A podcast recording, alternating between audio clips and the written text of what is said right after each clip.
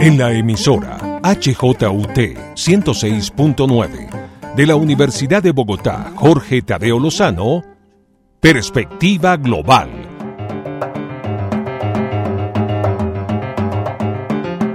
Un análisis a todos los cambios y retos que el siglo XXI le plantea al mundo. Presenta y dirige Doris Ramírez Leighton experta en relaciones internacionales e investigadora de Asia-Pacífico.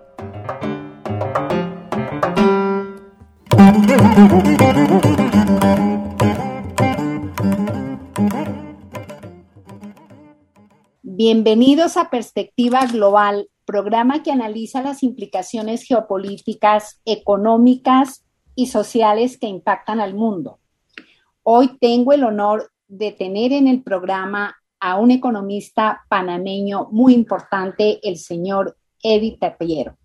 Gracias, Eddie, por aceptar esta invitación en perspectiva global. A, usted, a usted, pues, y gracias por la invitación. Es un honor también estar en su programa. Gracias. Voy a leer muy brevemente la, una hoja de vida de Eddie Tapiero y su importancia como economista en la, en la academia, en las compañías, en las empresas panameñas, muy rápidamente porque es muy, muy, muy larga su hoja de vida, aunque él es muy joven. Eh, eh, economista internacional e investigador de la economía y el comercio global. Es profesor de economía y de geopolítica, experto en logística y asesor de varios ministerios en Panamá. Trabajó a nivel internacional en varias multinacionales, incluyendo Global Insight Inc., Standard Poor's, Unilever y Citibank en distintos países y regiones de Estados Unidos, África y Asia. Es invitado a participar por medios internacionales. Es autor de varias publicaciones y experto en las relaciones con China. Eh, aquí tengo precisamente su libro La Ruta de la Seda y Panamá, que ya va en la segunda edición, una referencia muy importante para los líderes y para todas las personas en América Latina y el Caribe que quieran saber exactamente en qué consiste la ruta de la seda de China. Eddie tiene una licenciatura de la Universidad de Pittsburgh en Pensilvania y una maestría de la Universidad de Northern en Boston. Trabajó como investigador asistente en el Instituto de Desarrollo Internacional de Harvard. Bueno, y para entrar en materia, Eddie, quisiera eh, primero felicitarte. El libro, francamente, es maravilloso. Se llama La Ruta de la Seda y Panamá escenario prospectivo y estratégico entre América y China. Para comenzar y para que nuestros oyentes eh, recuerden, me gustaría preguntarte, ¿qué es la ruta de la seda de China o la franja y la ruta, como también eh, se la llama también el Belt and Road Initiative? Pero digamos que para una comprensión la podemos dejar como la ruta de la seda de China. Perfecto. sí, eh, la, ruta de la seda de China se basa en una historia, porque había, eh, históricamente había una ruta entre China y Europa que generó mucho comercio y lo integró. Eso es a principios de hace miles de años. Eso generó mucho bienestar y eh, generó muchas iniciativas a, lo largo de la ruta con los comerciantes que, paraban para tomar, darle de comida a los camellos y, el comercio generó eh, prosperidad. Con el tiempo eso se olvidó y se fue apagando. Llega la crisis del 2009 financiera en el que afecta al mundo y al sistema financiero bancario. Hay una necesidad de que las economías arranquen y en el 2013, el presidente Xi Jinping dice, bueno, ¿por qué no hacemos esto? Para ayudar a, la prosperidad y a la globalización, que son los ideales que tenemos de hacer un mejor mundo, vamos a reutilizar, a recrear esa esa ruta de la seda que, teníamos hace miles de años, conectando a los países de Asia a Europa o tratar de conectarlos mundialmente. La idea fue, ha sido muy exitosa en cuanto a que eh, conectan a los países a través de ferrocarriles, aeropuertos, eh, mar, tierra y mar con puertos, eh, a través del comercio, pero tiene una, otras dimensiones que son el intercambio educativo, el intercambio cultural, el intercambio personal que hay y, la cooperación entre los países. La idea es corta, pero ah, es muy amplia. Es un concepto nuevo en recreación y tiene dificultades, pero también ha sido muy exitoso porque al conectar los países a través del comercio, se genera un bienestar. Y, eso ha, ayudado a los países, por ejemplo, de Asia Central, que tenían un PIB per cápita muy, mucho menor, ahora está creciendo relativo en la medida que ellos hacen nueva producción para vender a Europa, vender para China y comprarle a Europa y a China la misma vez. En eso se, se en una en un pequeño resumen, esa es la idea. Eh, bien, Eddie, a todas estas, en el 2017, Panamá abre relaciones diplomáticas con China continental y una de las cosas que hace en el mismo año es firmar un acuerdo, un memorando de entendimiento y pertenecer a la ruta de la seda. De hecho, fue el primer país de América Latina y el Caribe en hacer la inserción a la ruta de la seda de China. Cuéntanos qué mm, beneficios ha tenido el istmo de Panamá con esa inserción a la ruta de la seda y las implicaciones que hay en el continente. Excelente. Mira, eh, en Panamá ha tenido, abrió relaciones diplomáticas, como dijo en el 2017. Sin embargo, lo importante es eh, ver que nosotros tenemos más de 160 años de relaciones con China, de otro tipo. Eh, hemos tenido inmigrantes chinos que ayudaron al canal y han estado aquí. O sea que la nueva dimensión, antes teníamos una, una eh, alianza comercial, donde solamente había una oficina comercial.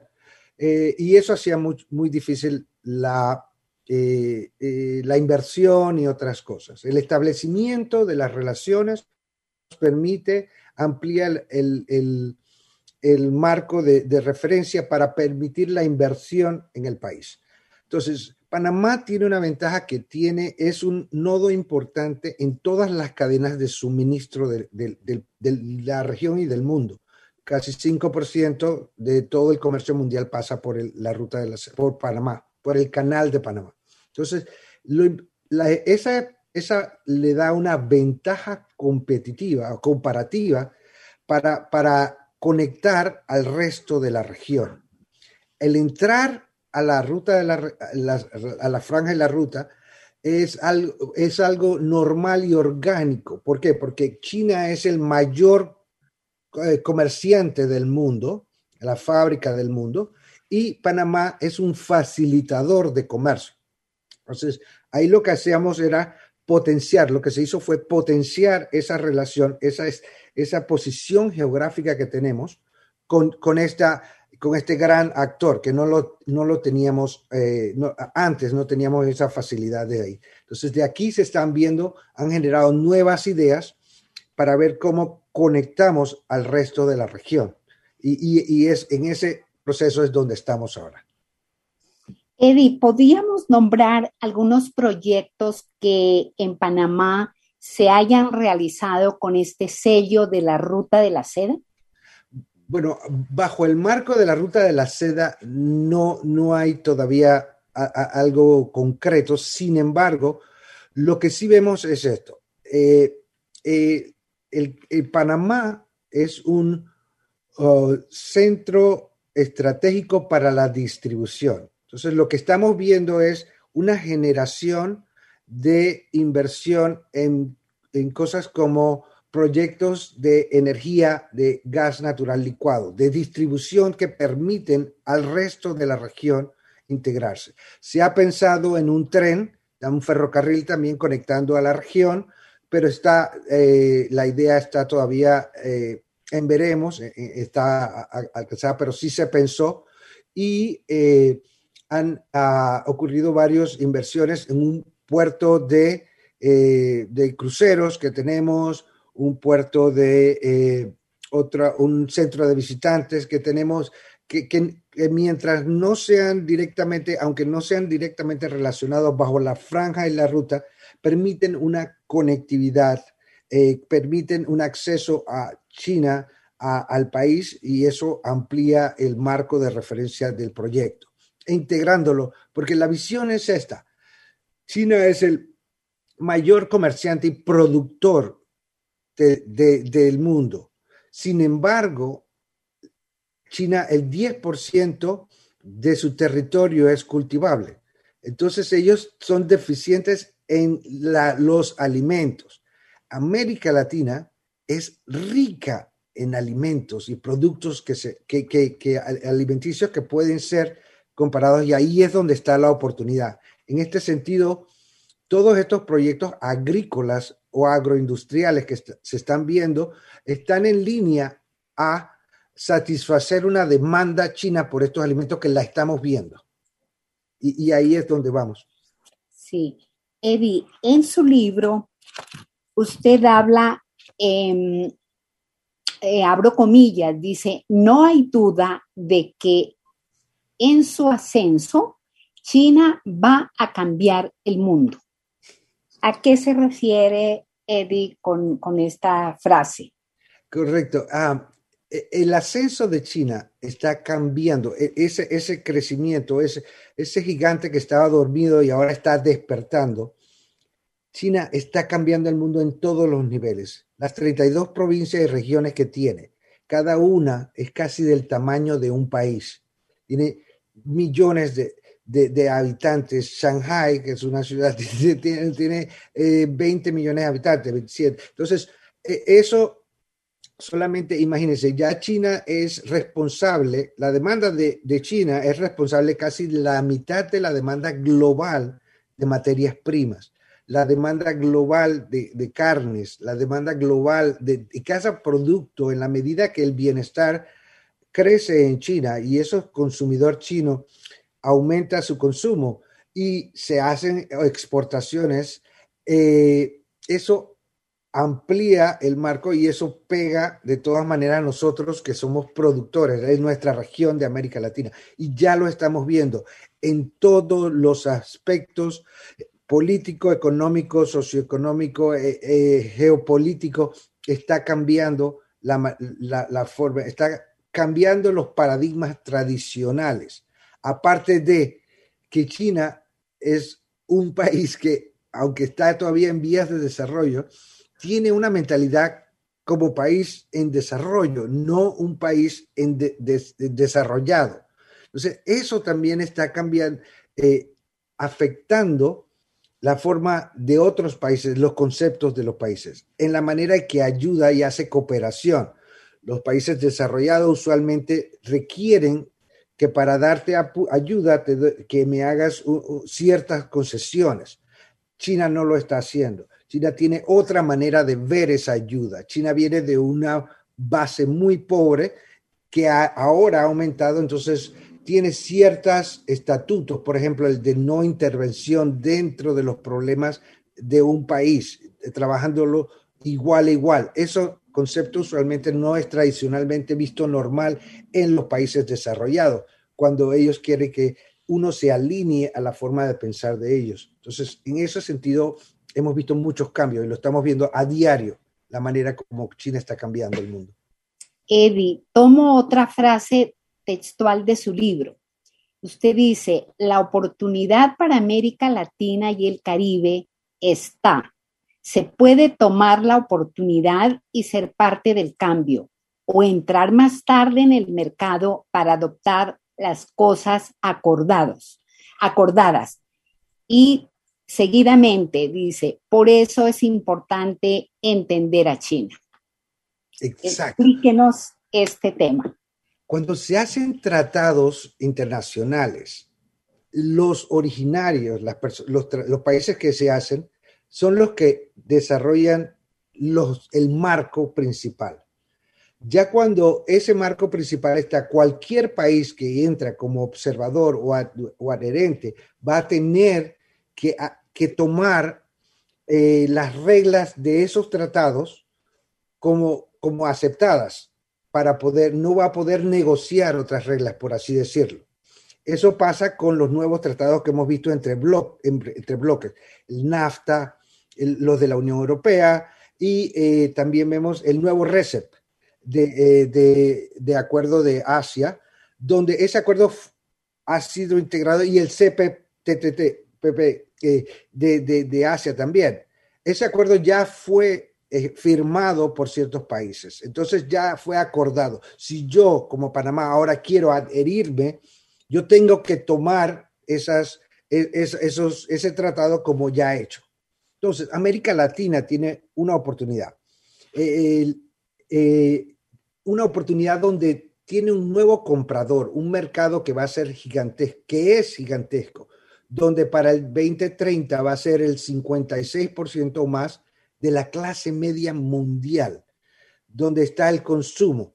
Entonces, América Latina se ha mantenido exportando regionalmente y materias primas. Entonces, lo que, lo que debemos hacer es ver la oportunidad y negociarla para nosotros poner las reglas que nos beneficien y no tener que esperar a que otro país haga un tratado y nosotros adherirnos a ese país. Que es importante verlo así, porque, porque eh, tenemos la oportunidad. E, eso es eh, para América Latina una gran oportunidad. Ahora mismo lo vimos con lo que pasó con el tratado que le estaba comentando de Europa. Europa hizo un tratado en diciembre con este, China de inversión. No lo ha aprobado, pero lo acordó. ¿Pero por qué lo hizo? Y sorprendió a todo el mundo. Porque ya Estados Unidos hizo un acuerdo, fase 1, donde pudo adquirir, adquirir acceso a mercados dentro de China. Entonces, Europa vio que ellos no se querían quedar por debajo y entonces lo firmaron. Entonces, nosotros como países en desarrollo o como países de América Latina debemos ver estas, que nadie se quiere quedar atrás y, debemos hacer ese paso, tomar esos pasos de, ver cómo nos integramos, cómo vendemos, cómo tomamos la oportunidad. Claro, yo sé que hay gente que tiene miedo o hay muchas cosas geopolíticas, pero en todo negocio uno mitiga los riesgos.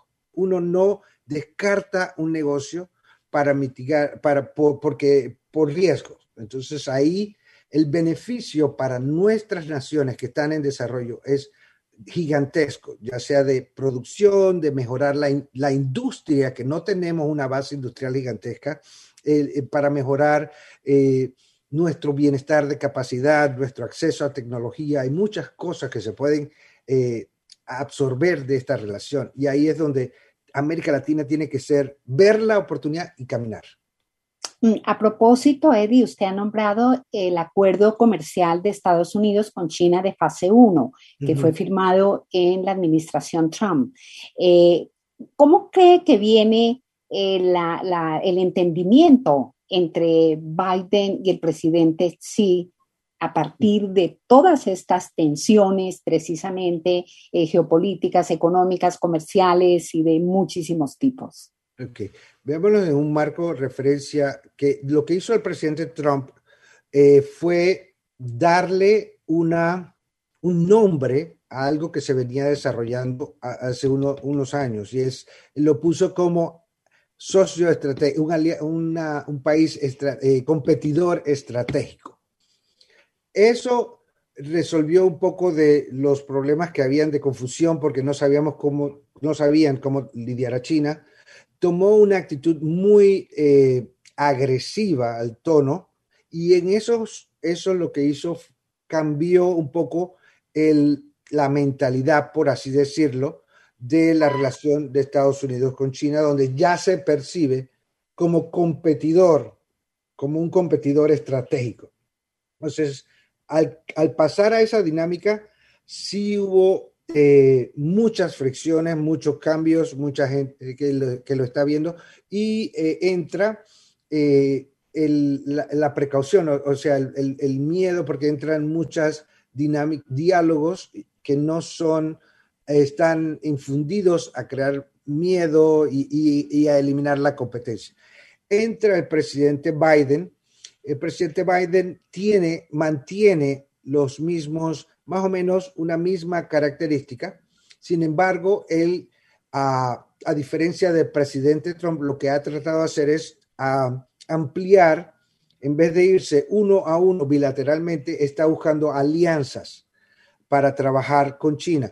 Eh, creo que el presidente Biden también tiene mucha presión interna para no hacer muchos cambios. Eso es, él no puede radicalmente abrir las, ah, los aranceles u otras cosas.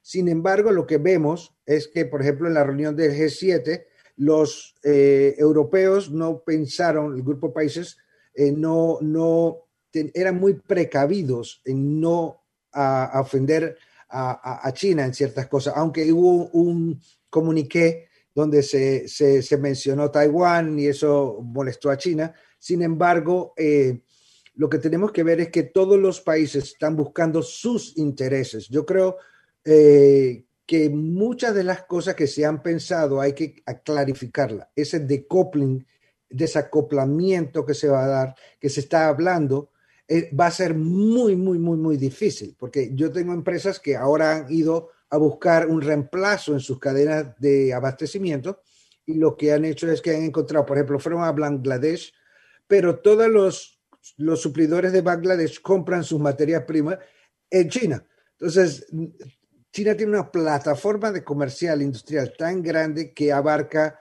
en muchas cosas, entonces ya muchas áreas y es muy difícil ese desacoplamiento. Lo que tenemos que ver es cómo mitigar los riesgos y cómo avanzarlo. Creo que el presidente Biden va a tratar de llegar a puntos medios para abrirlo, porque él sí cree en los mercados. Vemos que JP Morgan está, eh, los bancos están viendo ese mercado. Es difícil decir cerrarse a China cuando es el mercado potencial más grande del mundo y el que está en crecimiento. O sea, ya tienes un mercado global y ahora tienes 1.400 millones de personas que van a abrirse. Entonces, eh, perder esa oportunidad es, es, creo que va a ser muy difícil. GM estaba haciendo, creo que era cinco carros por minuto en, en, China un tiempo. Entonces, eh, a ese nivel, decirle a GM, ok, no, ahora no vas a venderlo, vas a perder esa oportunidad, va a ser muy difícil. Creo que sí, eventualmente estas presiones, estos, va, a, va a haber cambio, va, vamos a, a, tener la manera de, de, de hacer una nueva relación, que es lo que tenemos que aprender porque ahora mismo estamos tratando de forzar, lo que está haciendo eh, eh, Estados Unidos es forzar a, un cambio de mentalidad de China, que es lo tradicional, pero, pero es muy difícil. Entonces yo creo que vamos a llegar al punto medio donde vamos a entender y vamos a ver cómo modificamos esa relación para el beneficio de, de todos. Eddie, en la franja y la ruta o la ruta de la seda en América Latina y el Caribe, se han unido 19 países que han firmado los memorandos de entendimiento y entiendo que a final de este año entrará a la ruta de la seda Argentina con el viaje que hará el presidente Fernández a ese país. Eh, como conclusión, ¿usted qué le dice a América Latina y el Caribe? ¿Es importante unirnos a la franja y la ruta? Belleza, excelente pregunta, porque mire, cada país, lo que cuando vemos a esto de la demanda china, siempre pensamos solamente como nuestro país y decimos, oh, no podemos hacer nada porque la demanda china no la puede satisfacer. Nadie. Aquí lo que tenemos que ver es que esto es una oportunidad para la integración comercial. No es una integración ideológica, no es una integración eh, de, de otra etapa política, es una integración comercial que nos permite dar valor agregado a esas materias primas que, no que nosotros tenemos y enviarlas a China. ¿Cómo lo hacemos? Crítico es la ruta del Canal de Panamá u otros puntos que, que, que estén allí, que, donde podamos unir, consolidar estos volúmenes necesarios para llegar eh, y llenar los buques Neopanamax, que son gigantescos, que son los que pueden llenarse, y irse para allá. El mundo está cambiando.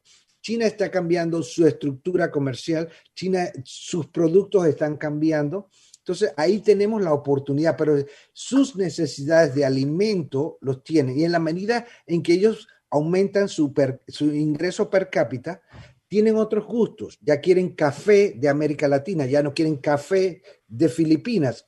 Nuestro café de Panamá ya está volando a mil dólares la libra, porque el geisha, pero esas son oportunidades que tenemos para nuestra región de realmente integrarnos.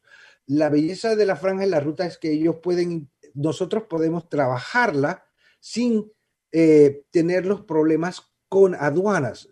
Eh, integrándola como un tren sale de, de Xi'an en China y llega a Düsseldorf en Alemania sin tocar eh, eh, aduanas, ese mismo, ese mismo estilo lo podemos hacer aquí, consolidar carga en Panamá y hacer un retorno, porque hay, hay que tener un, punto importante. El punto clave de esta, del libro también es que en la, la ruta principal es China, costa este de Estados Unidos. Entonces, en esa ruta, los buques pasan por el canal de Panamá, pero no regresan. No regresan porque Estados Unidos no exporta el mismo volumen. Entonces ellos se van para Europa. Ahora, si China mueve sus productos como lo está haciendo de bajo valor hacia Asia y esos productos pueden llegar a Europa, el buque podría ir a, España, coger carga, bajarla a Panamá distribuirla y en Panamá podemos traer carga de la región, Colombia, Costa Rica, Nicaragua, Salvador, eh, Venezuela, todo, consolidar, llenar ese buque y hacer el viaje rentable de retorno por el canal de Panamá. Ahí hay una ventaja gigantesca para todos los países y un mercado donde todos los exportadores pueden eh, eh, mejorarse. Exportación significa generación de empleo, generación de bienestar, generación, eh, eh, todo eso amplía fábricas y agarra a todos nuestros estudiantes. Y todas estas personas que están informales pueden entrar a trabajar porque hay un nuevo mercado. Ahí no debemos perder esa oportunidad. Muchísimas gracias, Eddie Tapiero, autor del libro La Ruta de la Seda y Panamá. Muchísimas gracias. Muchas a usted, a usted. Hasta luego. Gracias por su sintonía en la HJUT 106.9. Soy Doris Ramírez Leighton en la dirección y realización de Perspectiva Global. En el audio nos acompañó Enrique Araujo. Feliz fin de semana para todos.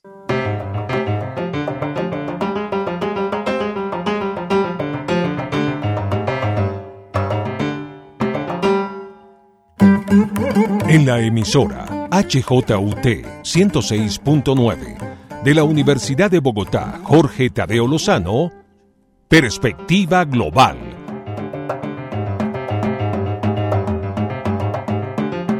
Un análisis a todos los cambios y retos que el siglo XXI le plantea al mundo.